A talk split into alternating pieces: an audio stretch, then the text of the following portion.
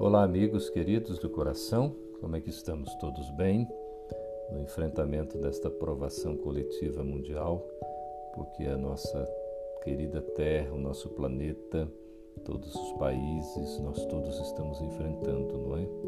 Momento de perseverança, de pensarmos e colocarmos de fato a reflexão para uma ação assertiva no caminho do bem, sem desespero, sem assodamento, mas confiantes de que conseguiremos superar esses momentos difíceis, porque estamos atravessando mercê da misericórdia divina para o nosso próprio aprendizado.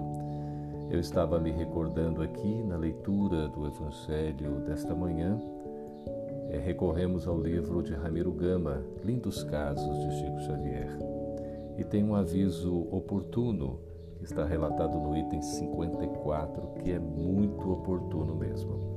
Um grupo de irmãos reunidos em estudos doutrinários solicitou de Emmanuel um conselho sobre o melhor modo de evitar a conversação viciosa e inútil.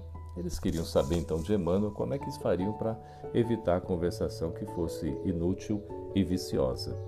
E o amigo espiritual respondeu por intermédio do Chico: Vocês observem qual é o rendimento espiritual da palestração. Vocês observe lá a conversa que está tendo. Veja qual é o seu rendimento espiritual.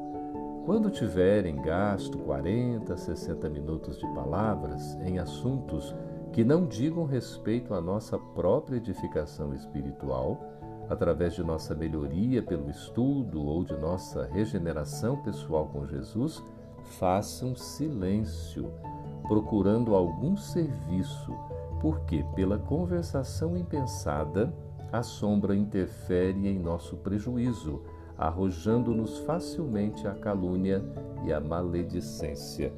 Olha, gente, que curioso esse aviso tão oportuno, porque Emmanuel dá para nós aqui uma receita muito interessante para a nossa disciplina, dizendo que se a gente tiver ali, por exemplo, já gasto 40, 60 minutos, né, uma hora de conversa, e se nessa conversa aí com os nossos né, irmãos não surgiu nada edificante, nada que vai buscar, digamos assim, a reforma íntima, a melhoria, é melhor silenciar. É a recomendação de Emmanuel. E procurar alguma coisa útil para fazer.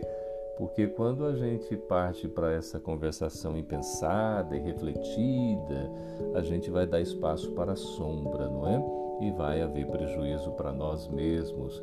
E além do que a gente tende a partir aí para calúnia, para maledicência, ou seja, não estaremos ocupando o nosso tempo de maneira adequada. E Ramiro, na sua é, colocação jovial, diz assim: estendemos aos nossos leitores este aviso oportuno. É, Ramiro Gama, e a gente recebe com muito carinho, sentindo a importância realmente de nós utilizarmos da nossa conversação para os fins úteis, não perdermos tempo. Então, que a nossa palavra seja construtiva lembrando também daquela TBC, que era a turma da boa conversa, que Irmão X, pela psicografia de Chico Xavier, nos relata no livro Contos desta e doutra vida. É muito interessante essa história também para a gente recordar a importância de nós utilizarmos a palavra, a nossa conversação para fins úteis, para construir, para seguir no caminho do bem.